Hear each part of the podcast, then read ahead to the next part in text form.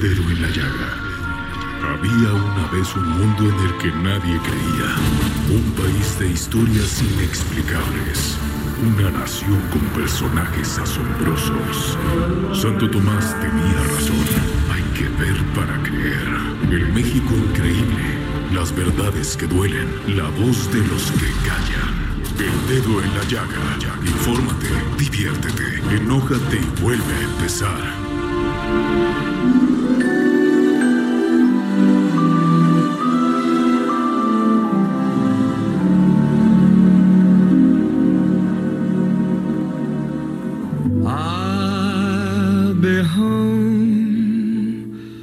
Christmas.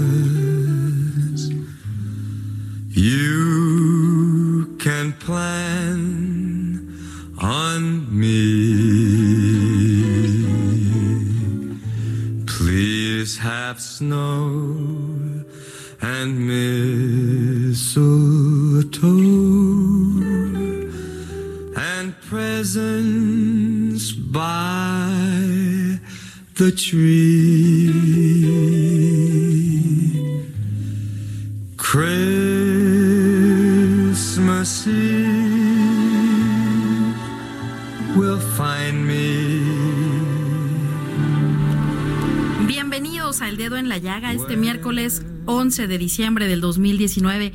A nombre de la titular de este espacio, Adriana Delgado, les saludamos con muchísimo gusto. Yo soy su servidora, Claudia Ivette García, y me acompaña mi querido Oscar Sandoval. Oscar. Pues aquí estamos disfrutando esta extraordinaria canción I'll Be Home for Christmas de pues Michael Bublé, ¿no? Qué bonito que es, que es una empezamos. delicia, ¿no?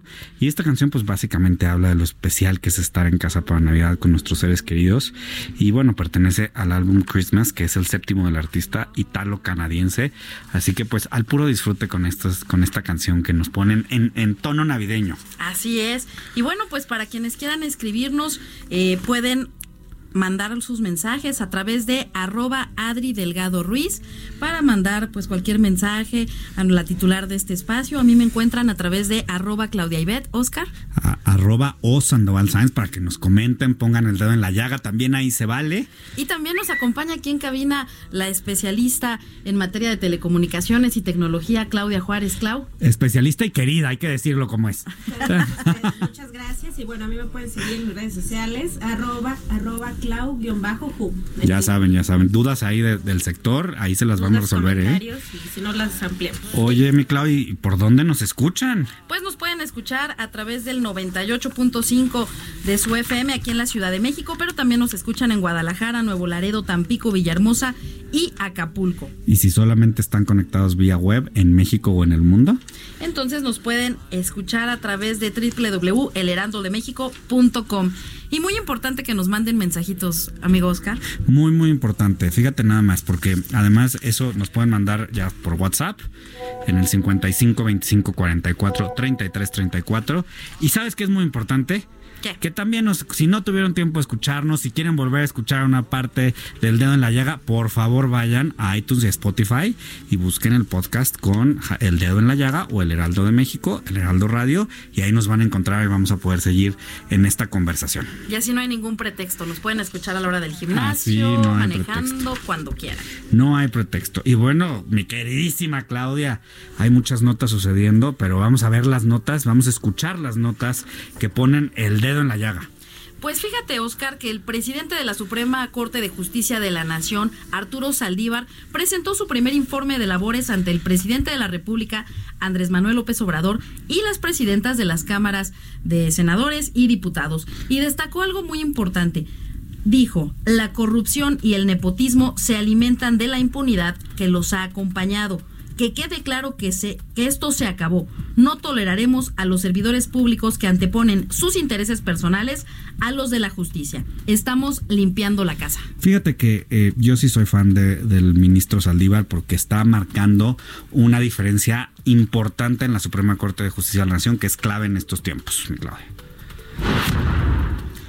Va a haber una mega subasta. Amigos, dicen que es la madre de todas las subastas en Los Pinos. Así lo anunció el titular eh, pues del SAE, Ricardo Rodríguez, quien detalló que va a haber un lote de 674 artículos. Fíjense, Se llevará a cabo el sábado 14 y el domingo 15 de diciembre. ¿Y qué crees que va a haber? Mi Ajá, échale, échale, échale. Joyas, aeronaves, autos de lujo y hasta residencias. Uy, ¿ya sacaste tus ahorros, mi Clau? a mí no me alcanza todavía, pero ya le estoy juntando, mira. La sexta subasta con sentido social pues va a recaudar fondos para crear caminos rurales en Nayarit y en Guanajuato. Indispensable. Ahora vamos a hablar del tema de todos eh, aquellos que vienen caminando rumbo a la Basílica de Guadalupe, los peregrinos porque bueno, ya se anunció que con más de 3.000 elementos de seguridad se inició un dispositivo precisamente ante la llegada de todas estas personas que vienen caminando desde diferentes estados de la República rumbo a la Basílica de Guadalupe para las tradicionales mañanitas, Oscar. Pues muy bien, y te voy a decir una cosa, Clau, hoy es un día de más tráfico en México, por favor, si están atorados en el tráfico, en lugar de quejarse, hay que pensar y mandar una buena oración y que lleguen bien a la Basílica. Finalmente hablemos del TEMEC porque la industria del aluminio reconoce que se defendió al sector en el acuerdo. Ramón Beltrán, presidente de la Cámara Nacional de la Industria del Aluminio, aseguró que México tendrá un piso parejo para poder competir con la industria de Canadá y Estados Unidos importantísimo. Y por eso, mi Claudia, pues con quién crees que vamos a platicar para que nos, nos cuente más detalles de lo importante que es para México y para los tres países el TIMEC. Tenemos una gran exclusiva. Échale, ¿cuál es?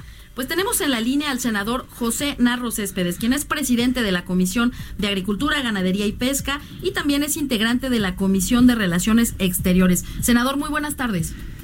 Muy buenas tardes, Claudia, gusto saludarte a ti Claudia Ibet, me da mucho gusto a ti y a todo el auditorio de este importante espacio Senador, de comentarios y de noticias. Senador, ¿cómo está? Le habla Oscar, Oscar Sandoval, a nombre de la titular de este espacio, Adriana Delgado, y pues queremos que nos, nos cuente. Ya se firmó ayer por los tres países en un evento muy importante en el que hay que recalcar, vinieron a México, a Palacio Nacional, a este acto. Ahora sigue la parte de la aprobación por parte de los congresos de los tres países. Por lo que toca al de México, ¿cuál es el siguiente paso, senador? Bueno, eh, se va a turnar el documento suscrito como un anexo, como un complemento del TEMEC. Porque eh, ustedes ya habían aprobado, ¿no? Y esto tendrá que someterse pues al protocolo correspondiente, o sea, eh, llegará al Senado, se turnará a la Comisión de Relaciones Exteriores, a la Comisión de Hacienda, a la Comisión de Relaciones Exteriores con América del Norte y a la Comisión de Economía. ¿Cuándo considera usted que va a suceder esto? tendrán que preparar o tendremos que preparar el dictamen sobre este tema, o sea, tendremos que resolver la, ratificación o no sobre este documento adjunto, este documento que es un complemento del documento anterior. Oye, ¿y cuándo cree usted que vaya a suceder esta ratificación de la adenda? Yo pienso que va a ser en enero. Ok. Este, yo que va a ser en enero, este, pienso que debe ser a mediados de enero este en México o esperamos que todo esto permita que ya Estados Unidos como se acordó ahora en diciembre Estados Unidos ya apruebe el acuerdo eh, y esperamos también que Canadá también eh, ya vale el acuerdo también. Senador José Narro, usted es presidente de la Comisión de Agricultura, un gran conocedor del tema del campo. ¿Cómo nos va a ir después del tratado del TEMEC? Bueno, hay, hay que comentar que el primer acuerdo comercial el campo fue la moneda de cambio, fue el sector sacrificado, fue el sector más perjudicado por el, por el Telecam, por el NAFTA. Eh, este acuerdo prácticamente ratifica esas mismas condiciones.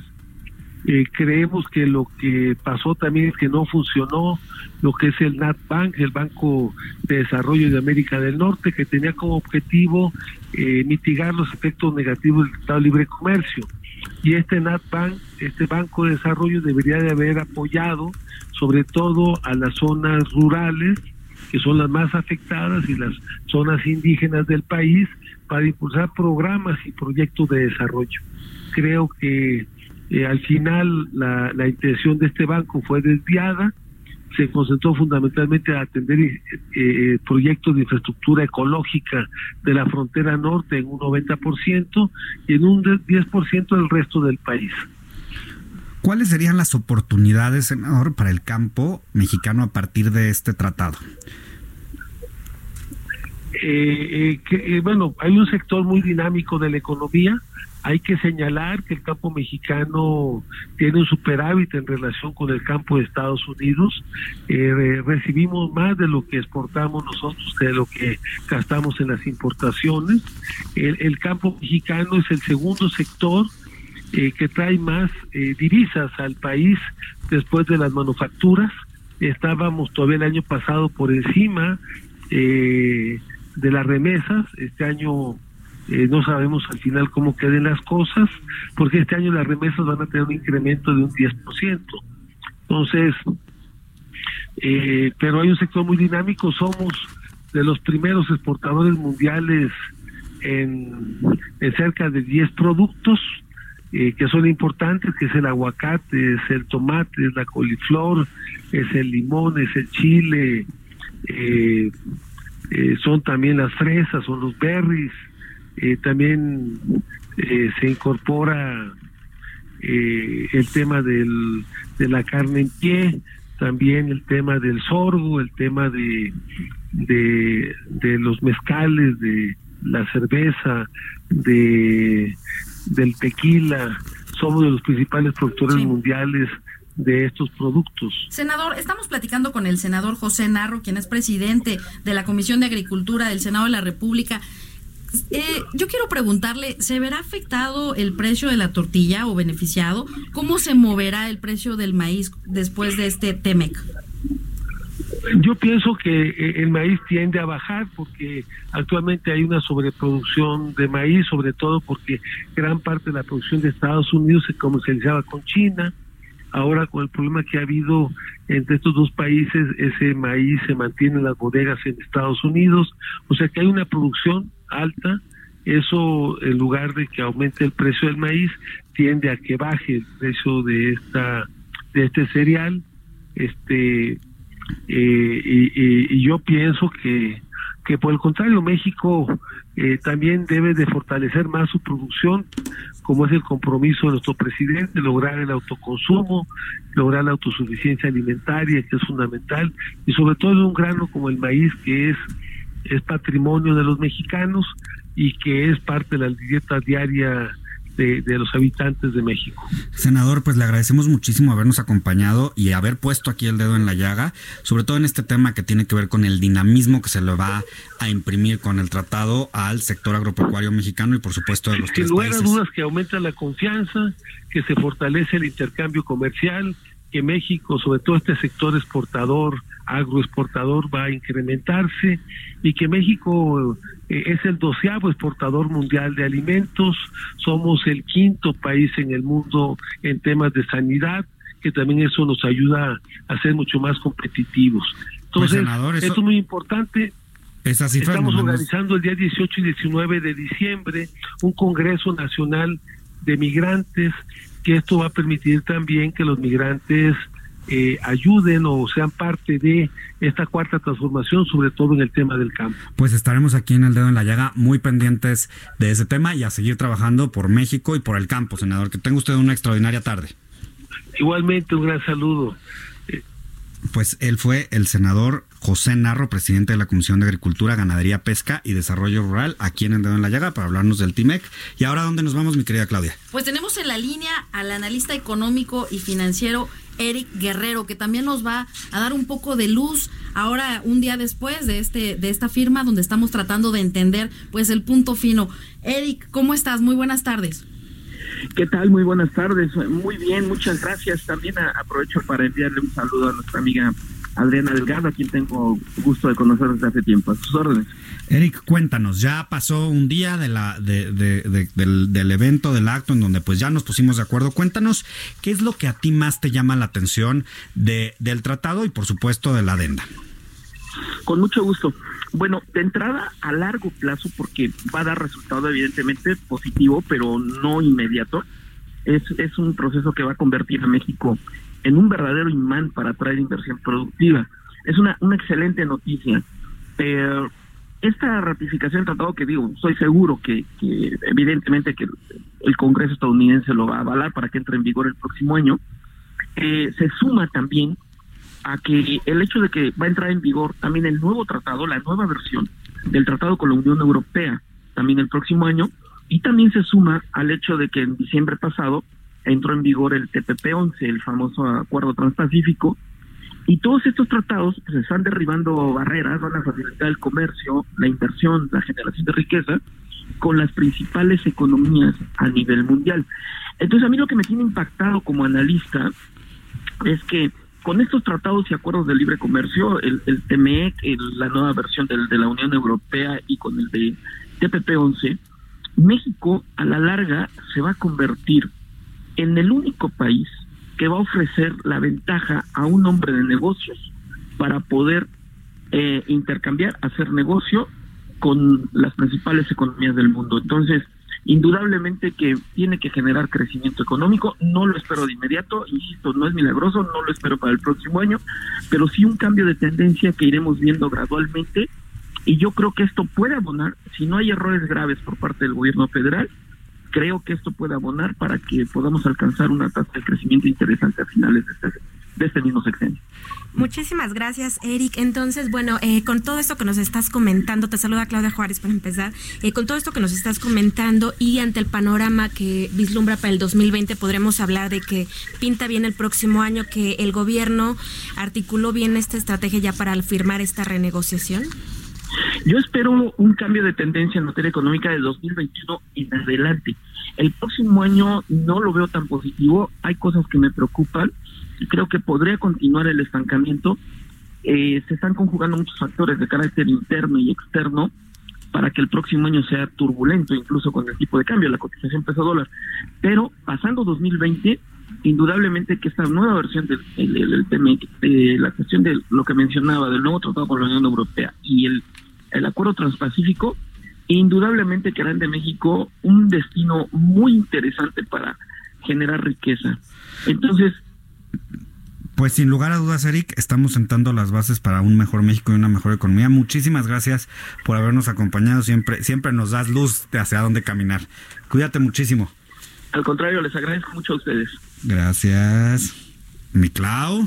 Pues tenemos. ¿Qué sigue? ¿Qué sigue? Mira, tenemos mucha información, mi estimado Oscar, porque ya nos acompaña aquí en cabina Patricia Ornelas Ruiz, quien es directora en jefe del Servicio de Información Agroalimentaria y Pesquera de la Secretaría de Agricultura y Desarrollo Rural. Pues y sí. Es que, este, pues bueno, recientemente eh, se acaba de presentar el panorama agroalimentario 2019 y pues tenemos mucho que platicar al respecto. Oye, pero bueno, a ver, vámonos por partes, porque el panorama agroalimentario 2019 nos da datos súper concretos y al, ratito entramos a eso porque es interesantísimo, pero pues hay que partir de algún lado y acaba de firmarse esta adenda al TIMEC que seguramente se va a aprobar. Cuéntanos primero, ¿dónde están, dónde estamos y cuáles son las noticias positivas para el campo mexicano? Hola, buenas tardes. Eh, bueno, las buenas noticias para el campo mexicano es que sí se firmara este TEMEC.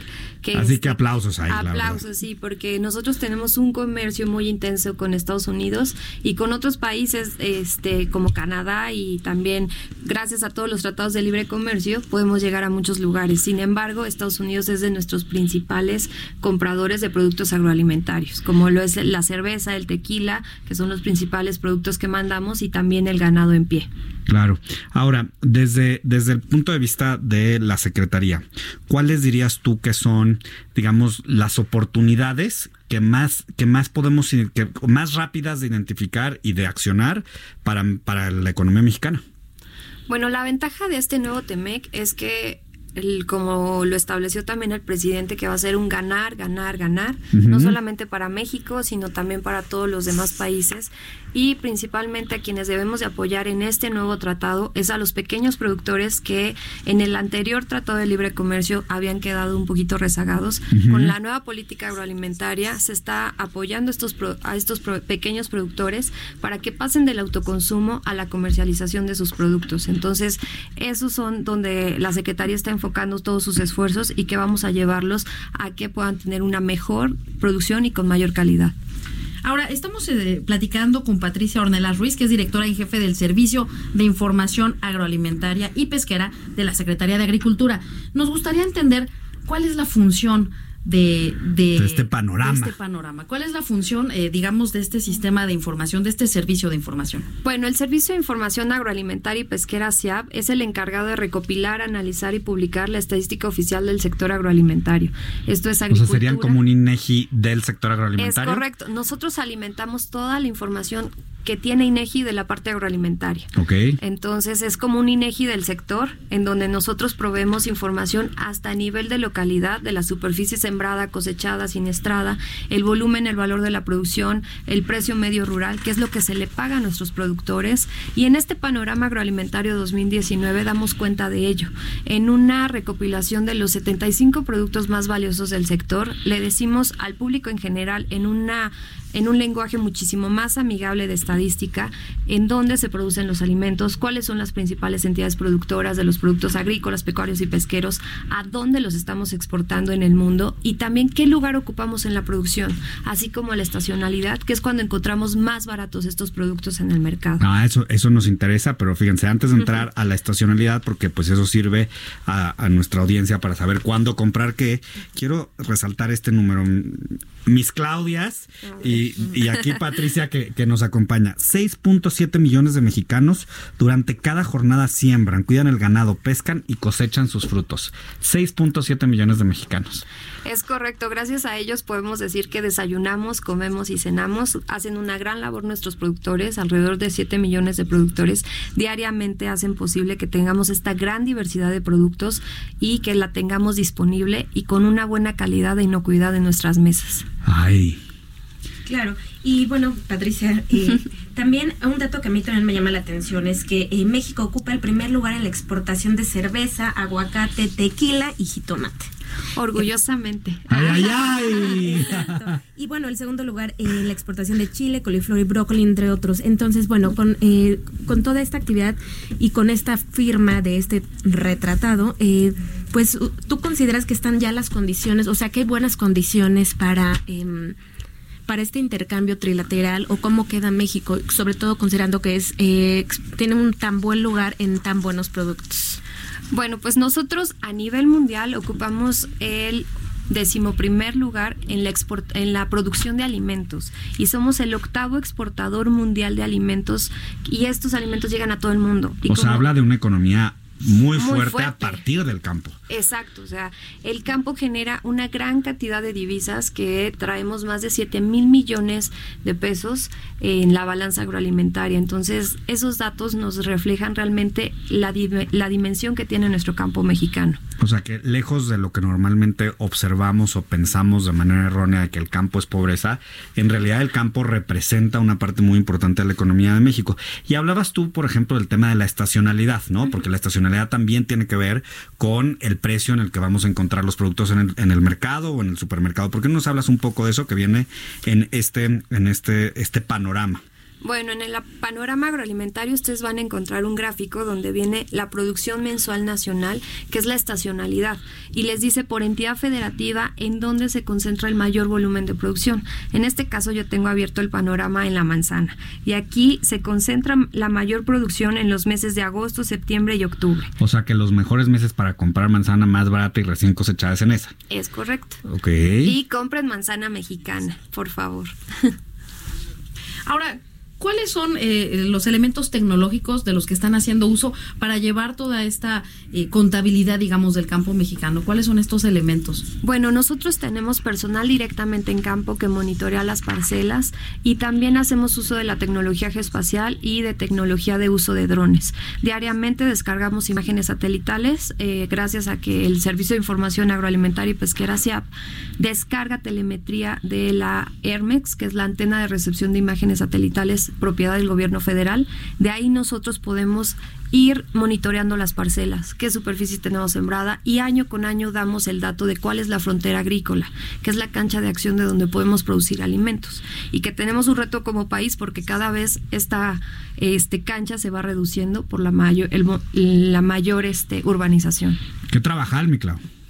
Y aparte, bueno, tenemos muchas dudas de verdad porque creemos que vienes muy informada y aparte traes un libro de verdad muy interesante que ahora les vamos a compartir en redes sociales. Pero vámonos a un corte y regresamos aquí en El Dedo en la Llaga. No se vaya. Al WhatsApp en el dedo en la llaga. 5525 44 33 34. 5525 44 33 34. La HCL se comparte, se ve y ahora también se escucha.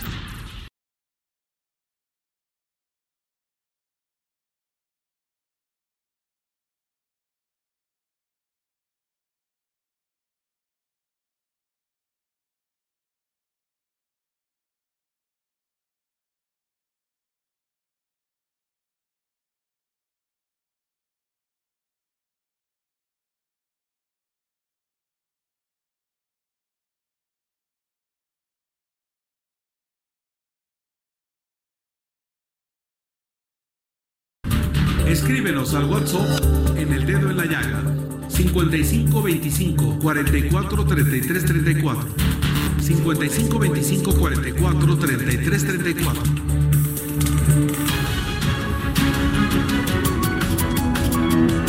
Pues aquí seguimos en el dedo en la llaga a nombre de nuestra titular Adriana Delgado Ruiz.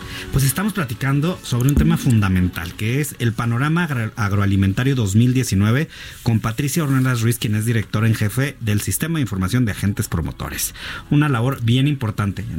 Nos dice aquí que ya no es ese el puesto. No, es Servicio Ay, de ay. Información Agroalimentaria Ay, ay, y Pesquera. Pero qué bueno que estás aquí para corregirnos. Oye, y sabes que déjenme platicarles a, a- a nuestra audiencia que eh, en el corte nos estaba haciendo preguntas capciosas sobre los productos mexicanos que se exportan y demás. Así que le dijimos que se esperara para que también ustedes contesten desde su coche, desde su casa o desde su computadora donde estén. A ver, échale las preguntas aquí a mis Claudias. A ver, ¿cuál es el producto que más exporta México al mundo?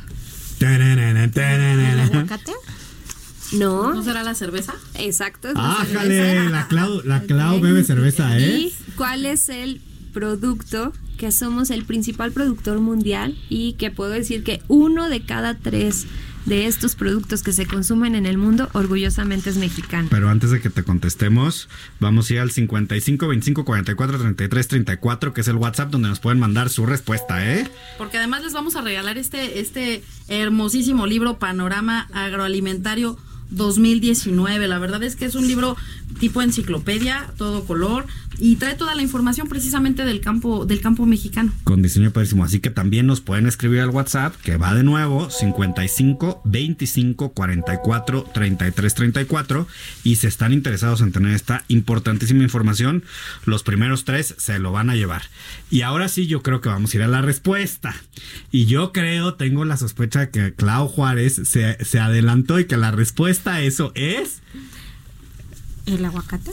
¡Ay, con fuerza y sin miedo! Como que te ibas a sacar un 10 en la clase. no dudes, no dudes. Sí. Échate otra, échate otra. Otra, eh, ¿en qué estado de la República se produce más miel? En el sur. ¿Será? A ver, Yucatán. ¿Chiapas? Yucatán. ¡Ay, ay, Ya, ay! ya casi llegabas, claro. Me fui, me fui, me fui, me fui. Oye, y también, pues estamos en época de sembrina donde pues tenemos, cocinamos mucho, este, disfrutamos con la familia y hay productos agroalimentarios que son pues de temporada y es importante conocerlos también pues porque vamos al súper y que sean a buen precio y demás. Danos unos ejemplos de los que más nos van a sorprender. Mm, bueno, A mí la verdad el que tienes ahí, a mí sí me sorprendió. A, a mí me sorprende que no recordaras que el cacahuate se pone en una piñata. No, pero sí en la piñata, pero no como para que consumamos tanto cacahuate. O sea, como que yo estaba pensando que si lo, o sea, como pues en el relleno del pavo, en los este, en los romeritos, en el bacalao, no sé, como que yo decía, pero En es los que ahí no está. aguinaldos te ponen también tus cacahuates. Es que no vas a posadas, Oscar. Nunca ay, te. Te vamos a invitar a una posada. Híjole, me están malconeando aquí. Ubicas la caña de azúcar Me en encanta. tu, y en tu comérmela, ponche. sí, sí, Ok, comérmela. También la caña El de ponche, azúcar. pero con piquete, si no, qué Ok. chiste. La guayaba también, la jícama, Esa la ubico en la dieta. ah, ¿verdad? lima, Ajá. mandarinas. Bueno, el otro día, por cierto, me comí unas que espero que hayan sido mexicanas. Buenísimas, ¿eh? En su punto. Ok. Sí, ahorita es buena temporada de cítricos. Ok. Eh, La naranja, la nochebuena, que esa Ah, no la consumimos, pero Aquí en el tema de las nochebuenas, A perdón, pero cada vez que dice nochebuena yo le digo a la gente que por favor no se deshagan de las nochebuenas No. como si no fuera una planta, se va a Al poner año- verde al año y luego va a volver a ser roja. Sí. Y es muy bonito también para que, que los niños vean esa parte, así que no la tiren. bueno, la Nochebuena y como ustedes también recordarán, el tejocote, que sabe muy rico en nuestro ponche, y finalmente el guajolote, que muchos lo conocen como el pavo. No, pues el pavísimo. Ajá, este sí lo rellenas con cacahuate si quieres.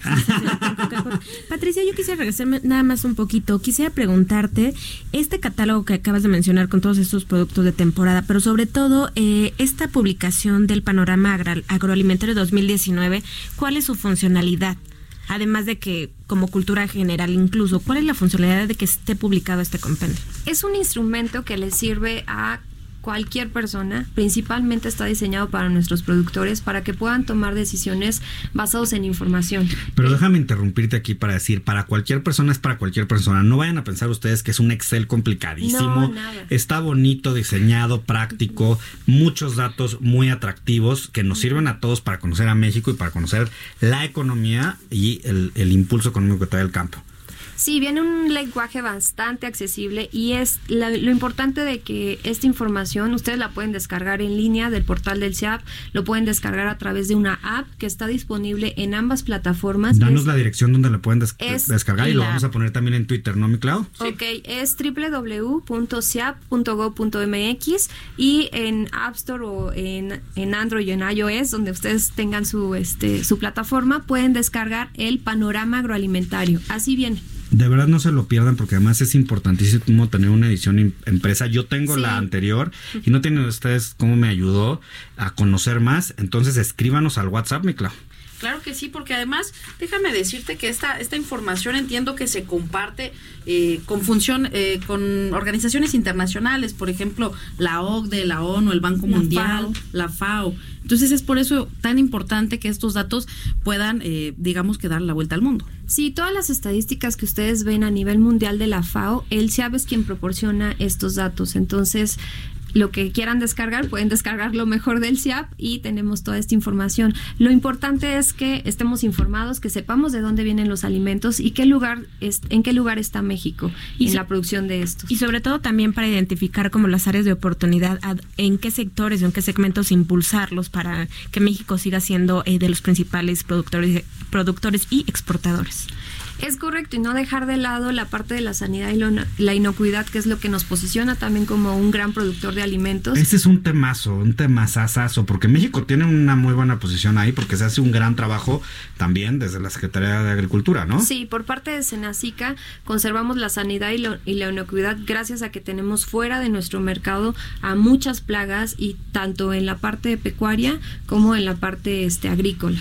Y yo, fíjate que yo he tenido la oportunidad que, pues, de platicar con el titular de Senacica y me quedé impactado Sí, de lo que hacemos en Sí. México y de el, el- lo técnico de su conocimiento por un lado y por el otro lado la sensibilidad frente a los productores en México para juntar estos dos puntos y que los productos lleguen a- al mundo porque digamos a veces cuando uno viaja fuera fuera del país cuando uno o a veces en ciertas zonas del país uno le dicen que no lleve fruta así nada más porque a uno le dio la gana o se le antojó porque puedes estar eh, tramitando este tramitando Llevando. transmitiendo llevando este algunas enfermedades y en eso hay que también ser muy cuidadosos para que México pueda seguir siendo estar en el onceavo lugar si no me equivoco Ajá. y eh, siendo pues el aguacate y demás que en- por ejemplo en Estados Unidos nos demandan muchísimo Para el, para el guacamole del Para el Super Bowl. guacamole. Sí, ya para febrero.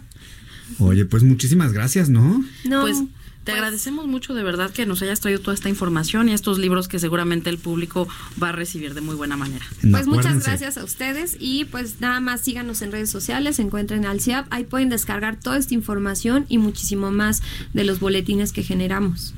Pues estuvo aquí en cabina Patricia Ornelas Ruiz, directora en jefe del Servicio de Información Agroalimentaria y Pesquera de la Secretaría de Agricultura y Desarrollo Rural. un aplauso El dedo en la llaga. El dedo en la llaga. Pues, ¿qué creen? Ahora vamos con nuestra querida Claudia Juárez que nos va a hablar nada más y nada menos de un tema que como que cada vez nos preocupa más a todos, ¿no? No solamente por el tema de seguridad, sino por el tema de movilidad, que son las apps y los taxis, o sea, apps contra taxis. Las que pedimos del celular y las que levantamos la manita para que se pare en la calle. Cuéntanos, Claudia. Exacto. Eh, cada que iniciamos nuestra sección de Hablemos de Tecnología aquí en el dedo en la llaga, yo siempre me quiero iniciar preguntándoles, ¿Ustedes utilizan apps para pedir servicios de transporte o son de los que toman en la calle? No, yo sí uso aplicación móvil. Yo también uso aplicación móvil y para ser honesto, cada vez que veo que alguien para un taxi me da un poco de miedo por ellos, la verdad. Tengo que ser muy honesto. Exacto. Eh, yo creo que aquí un factor clave en este, en esta innovación de eh, es la tecnología, que lo hemos dicho, la tecnología al servicio de la comunidad. Entonces, hay un estudio que realizó GEA e ISA acerca de la percepción de la seguridad en movilidad para la Ciudad de México y los datos son bien interesantes. Esta encuesta se realizó entre 1.763 personas e incluyó a, personas mayores de 18 años que radican justo en la Ciudad de México y el dato curioso es que 91% de las personas se sienten más seguras al utilizar este eh, transporte vía apps y 78% de los usuarios consideran que los vehículos de las apps ofrecen el mejor servicio a sus usuarios. Que aquí hay una disyuntiva. En las últimas fechas pues también se ha como denigrado un poco la imagen de estos servicios de transporte vía app pero indudablemente la gente a la hora de pensar en tomar un taxi o un servicio piensa en una aplicación. Ahora, también así como digo que, que, me da miedito, también tengo que decir que me ha tocado subirme a taxis en donde no solamente son amabilísimos, sino que además verdaderamente siguen conociendo las calles y las rutas de la Ciudad de México y no necesitan que la aplicación les vaya diciendo por dónde se vayan. También tengo que hacer este reconocimiento. Además son los mejores psicólogos los taxistas. Uy, unas pláticas bárbaras que a veces no se quiere uno ni bajar. Claro, pero bueno, también es de destacar que tomar un taxi taxi tradicional es una actividad que se hace primordialmente en la calle, como tú decías, de levantar la manita, lo que implica el riesgo de abordar un auto de alquiler irregular o pirata, que es generalmente lo que ha eh, pues denigrado este servicio, porque eh, yo también la verdad es que pienso mucho a la hora de tomar un, servicio de transporte, porque no sabes si realmente está regularizado, si la, persona que está al volante es el que coincide con el tarjetón, entonces si hay como eh, todo un tema de seguridad y justamente en cuestión de seguridad, 73% de estos usuarios que fueron encuestados eh, con, dijeron que se sienten más protegidos al usar eh, este servicio en comparación con otras opciones y en contraste, solo 7 de cada 100 pasajeros de taxis tradicionales se sienten seguros, incluso con la incorporación de funciones tecnológicas de protección a usuarios de transporte por apps.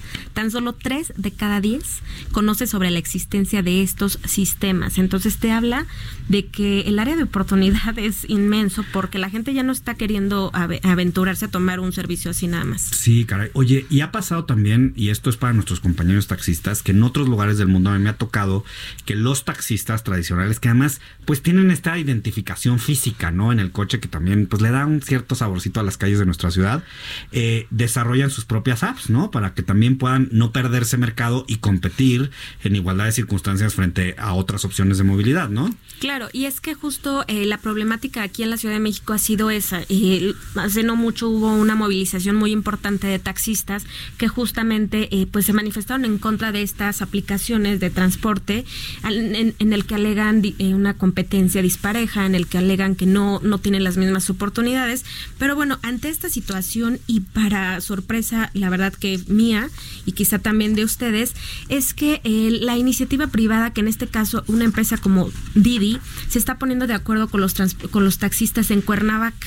Uno pensaría que aquí la legislación en la Ciudad de México pues está en esa estira y afloja y que cedemos y cómo les ponemos este pues condiciones favorables a todos. Y en Cuernavaca resulta que ya llegaron a un acuerdo entonces suena súper bien para que pudiera hacerse a nivel nacional, pero bueno, esto es como una prueba piloto y resulta que está eh, Didi Taxi, con la cual los usuarios podrán solicitar un taxi tradicional para que los recoja. Lo que hicieron en Cuernavaca fue como hacer un registro de, los de los taxistas y esta aplicación. ¿Qué es lo que están ofreciendo? Tener una base eh, registrada de autos y automovilistas y entonces los usuarios van a poder... Eh, habilitar o van a poder tomar un servicio de estos. Ahorita Didi no les está cobrando ninguna comisión por afiliarse de alguna forma.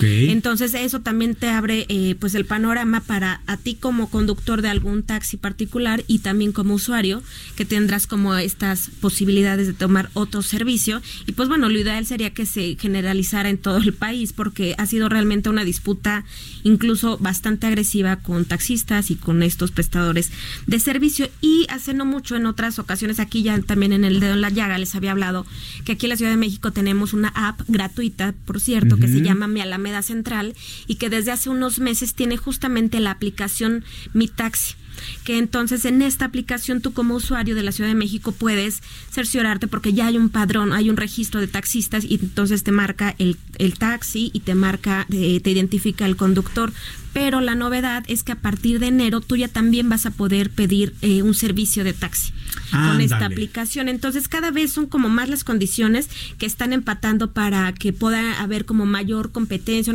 una, competencia más pareja, que es lo que siempre se ha alegado y por eso eh, pues todo esto en beneficio eh, de la ciudadanía apoyados en la tecnología. Con esta cada vez son más personas las que tienen acceso a un smartphone, son cada vez más las personas que tienen la posibilidad de descargar estas aplicaciones que son gratuitas. Entonces creo que todo es en aras de, de la de la seguridad de nosotros. A mí me encanta esto, Claudías, porque tengo el honor de estar aquí eh, a nombre de, nuestra titular Ariana Delgado, entre dos Claudias, a las que queremos mucho. Entre Claudias te ves. Entre Claudias me veo. Eh, me parece muy importante que juntos, usuarios, eh, autoridades, quienes ofrecen el servicio, estemos trabajando para tener una mejor ciudad y mejores condiciones y mayor seguridad, que eso es importantísimo, sobre todo en estos tiempos, en México y en el mundo, hay que decirlo claramente, ¿no? para que además todos tengamos trabajo y que escojamos nosotros en función de nuestra mejor alternativa. Yo, por ejemplo, tengo pues, las tres principales este, aplicaciones de, de, pues, de taxis entre comillas y pues dependiendo el precio, dependiendo la rapidez, dependiendo el servicio, es el que escojo, ¿no? Y es justamente pues de lo que se trata. Y es que aquí el elemento clave es justo la, la competencia la competencia, pero sobre todo las condiciones de seguridad que ofrezcan. Y es el tema de seguridad uno de los principales temas que aqueja al gobierno capitalino y justo por eso están trabajando duro en hacer esta aplicación cada vez más segura, con la, eh, la posibilidad incluso de tener el botón de pánico que se conecta al C5 y entonces, pues bueno, eso nos da como más, más posibilidad de estar seguros a la hora de tomar un servicio. Eso. Pues Clau, muchísimas gracias por toda esta información tan útil, pero no te vayas porque hay más información. El dedo en la llaga. Pues quién no ha cantado esta canción con la fe que nos lleva de la Guadalupana, que es, que es, que es bellísima. Y pues justamente estamos en la víspera del Día de la Guadalupana. Y para hablar de este tema que pues nos apasiona a mexicanos y extranjeros y de todo el mundo, eh, tenemos al padre José de Jesús Aguilar. Padre, ¿cómo está? Muy buenas tardes. ¿Qué tal? Muy buenas tardes a ustedes que están allá en cabina y a todo el querido auditorio que los está escuchando en esta tarde fría que hace que los peregrinos tengan que llegar un poco más abrigados a la Basílica de Guadalupe. Pero con la fe a todo lo que da. Sí, hemos pasado otros eh, momentos más fríos, incluso con lluvia, y cuando la gente quiere a alguien, y disculpa por la comparación, pero así como los padres que quieren a sus hijos y aunque esté lloviendo van por ellos, el novio que va a recoger a la novia y aunque esté diluviando está ahí atento. Por supuesto que los mexicanos que van a agradecer a la Virgen María o a pedirle alguna cosa no tienen ningún impedimento para hacerlo y esto hace que la basílica se convierta en uno de los santuarios más visitados de todo el mundo. Ivette García, eh, ah, pues estamos eh, precisamente buscando este contexto de un día tan importante para los mexicanos, un día que representa pues eh, el hecho de que muchos peregrinos vengan aquí a la Ciudad de México precisamente pues a buscar eh, pues sus símbolos de fe y queremos platicar un poco con usted acerca de esto. Claro que sí, con mucho gusto. Pues habrá que recordar que aunque el 12 de diciembre ha quedado como la fiesta de la Virgen de Guadalupe, ella comenzó a aparecerse el 9 de diciembre, era un sábado, cuando precisamente por ser sábado, Juan Diego, que le gustaba mucho ir al catecismo, sabía que todos los sábados en Tlatelolco, el lugar donde se enseñaba el catecismo, pues estaban ya listos los religiosos y por eso se levantaba desde tempranito para recorrer los 14 kilómetros desde Tulpetlac, donde vivía, hasta Tlatelolco, y ahí aquel sábado pues tiene el primer encuentro con la Virgen que le dice quiero que vayas con el obispo para que me construyan aquí un lugar donde escucharlos, donde mostrar mi misericordia, y ahí es como comienzan todas estas apariciones. Padre, ¿cómo está? Oiga, fíjese que vamos a ir, este, porque son nueve millones de fieles que se dirigen a la basílica. Entonces vamos a ir con nuestro reportero Daniel Magaña para que nos cuente cómo está la vialidad hacia, hacia el Tepeyac. Con mucho gusto. Daniel, ¿cómo estás? ¿Cómo están los peregrinos? Cuando recorriendo las calles de la ciudad, nos ubicamos en la zona pues el principal acceso carretero, la México Pueblo, la calzada Ignacio Zaragoza y posteriormente el circuito interior el río, eh, pues la zona del Boulevard Puerto Aéreo. Aquí miles de feligreses que, bueno, pues como año con año tienen la cita en el cerro de Tepeyac con la eh, precisamente esta peregrinación. Más de 1.500 peregrinaciones han llegado y cerca de 5 millones de feligreses ya han arribado.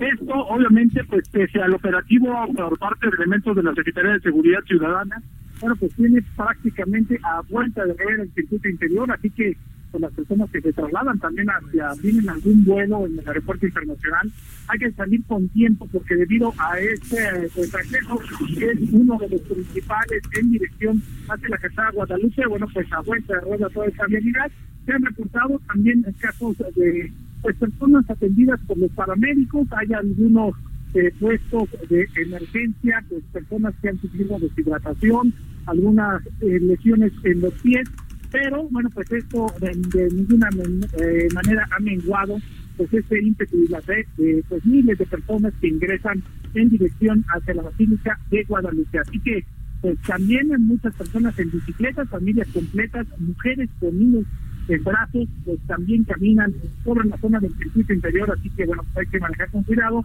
y bueno, pues eh, todavía se espera que a lo largo de la tarde y pues la noche también estén arribando a través de esa vía en dirección hacia la calzada de Guadalupe y de esta manera acceder hacia la Basílica de Guadalupe. Daniel Magaña, muchas gracias por tu reporte muy completo para el dedo en la llaga. Continuamos a continuar. Padre, Padre, cuéntenos, Padre José de Jesús Aguilar, que nos acompaña aquí en el dedo en la llaga, cuéntenos entonces por qué es que es el 12 de diciembre que hacemos la celebración. Bueno, hay que recordar que, como te decía, el día sábado, el Juan Diego va con el obispo, Fray Juan de Zumárraga, a darle la petición de la Virgen, pero como es víspera del domingo y el obispo tenía que preparar las misas especiales, los encuentros del domingo, le dice que regrese al día siguiente porque no tiene en ese momento tiempo para escucharlo. Juan Diego va, se lo dice a la Virgen y regresa al día siguiente domingo y después de la celebración de la misa platica con el obispo, pero como le harías tú seguramente, o nuestro querido auditorio, si alguien te dice que se le apareció la Virgen, pues lo primero que haces es dudar y, pensar, esta persona estará bien de su mente, no habrá tomado algo, y el obispo le dice, mira, si esto es verdad, quiero que me traigas una prueba. Y Juan Diego regresa con la Virgen, le dice esto, y la Virgen le dice, ven mañana, porque la Virgen no quiere que ande corriendo desde el Tepeyac hasta Tenochtitlan. Le dice, está bien, regresa mañana y yo mañana lunes te daré la prueba.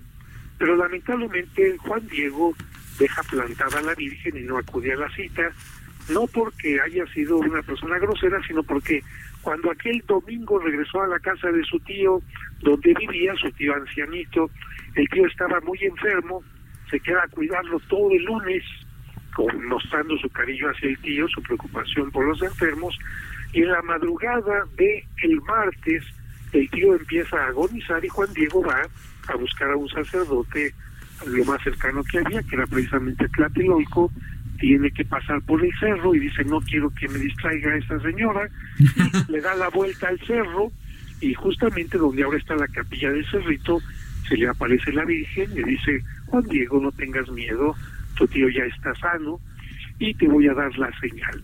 Le pide entonces que suba al monte por la señal.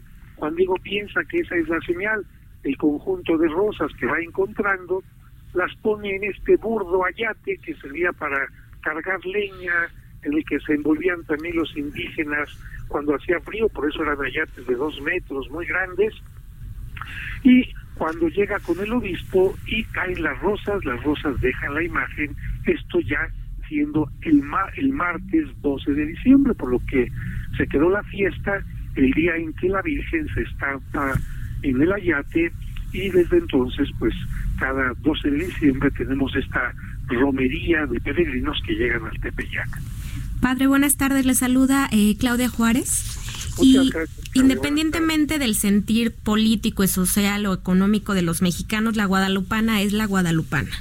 Y entonces, anualmente unos 20 millones de peregrinos visitan el santuario y esto han hecho que sea el más visitado del mundo, superado solo por la Basílica de San Pedro. Usted como ve, eh, aún en tiempos difíciles como los que hemos atravesado a lo largo del año, ¿esta es una buena fecha para estar en unión o ustedes cómo lo perciben desde la iglesia? Fíjate que, pues no sé qué sucederá en la mente de las personas, pero desde el punto de vista psicológico, pienso yo, emocional, humano, tú cuando tienes más necesidad, más te acercas a alguien que te puede ayudar. Y México ahorita está pasando por una situación de, en primer lugar, de un gran desempleo. Yo aquí en la parroquia cada vez llegan personas padre, estoy buscando trabajo, me corrieron de mi trabajo, por otra parte, inseguridad. Una gran cantidad de personas que se dedican a viajar eh, por su trabajo, no solamente choferes de trailers, etcétera, sienten una gran inseguridad también. Después, la carencia o bien la falta de dinero para adquirir medicamentos. Oiga, padre. Sí, perdón. Alrededor de la Virgen de Guadalupe hay muchísimos hechos y datos que estremecen. ¿no? Desde el manto, etcétera. ¿Cuál es el que usted más le hace sentir la fe por la Virgen de Guadalupe? Mira, a mí el que me hace más eh, sentir la fe es que el propio Ayate, porque yo soy historiador de arte, conozco las técnicas de pintura, etcétera, y sé que una pintura al óleo como las que se exhiben en la Galería Uffizi, en las del Vaticano, en el Louvre, para que permanezcan más de 200, 300, 400 años, tuvieron que haber tenido una preparación especial antes de colocar la pintura, sea temple, sea óleo, lo que sea. El ayate no tiene ninguna preparación y no obstante que estuvo a la intemperie durante varios cientos de años, que le cayó ácido, que tuvo un atentado con dinamita, etcétera, el ayate se mantiene de una forma milagrosa, de tal manera que hay ya un doble milagro. El primero es de la estampación y el segundo es de la eh, conservación en una forma tan, tan maravillosa. Pues eso para quienes siguen dudando de la fuerza y de la de, de la de la ¿qué será? vocación por, la, Virgen de Guadalupe, sin importar si somos católicos o no lo somos, la Virgen de Guadalupe, yo, yo he tenido eh, la oportunidad de ir al Tepeyac con hermanos indígenas y es maravilloso cómo los reciben. Entonces, pues Padre, muchísimas gracias, Padre José de Jesús Aguilar, por habernos acompañado en la víspera del, del 12 de diciembre y por haber compartido con nosotros su conocimiento. Que tenga usted una extraordinaria tarde. Igualmente, y les recuerdo que no solamente en México, hoy en el Vaticano, bueno, mañana en el Vaticano, en Notre Dame en París, en, Nueva York, etcétera, ahí estarán de fiesta también. Que ahí estuvo, ahí estuvo nuestra Virgen cuidando también Notre Dame eh, en el incendio, que, que, también hay que decirlo, cómo no. Desde México para el mundo. Y felicidades a todos los lupitas y lupillos, ¿eh? Eso. Gracias, padre. Hasta luego. Pues muchísimas gracias, muchísimas gracias por habernos escuchado. A nombre de, nuestra titular Adriana Delgado Ruiz, les dejamos un muy afectuoso saludo, mis queridas Claudias. Gracias. Gracias. Nos despedimos y no se olvide de sintonizarnos mañana y si no, en el podcast, en Spotify o en iTunes. ¿eh? No, se, no se lo pierda. Esto fue El Dedo en la Yaya con Adriana Delgado. Heraldo Radio, la H que sí suena y ahora también se escucha.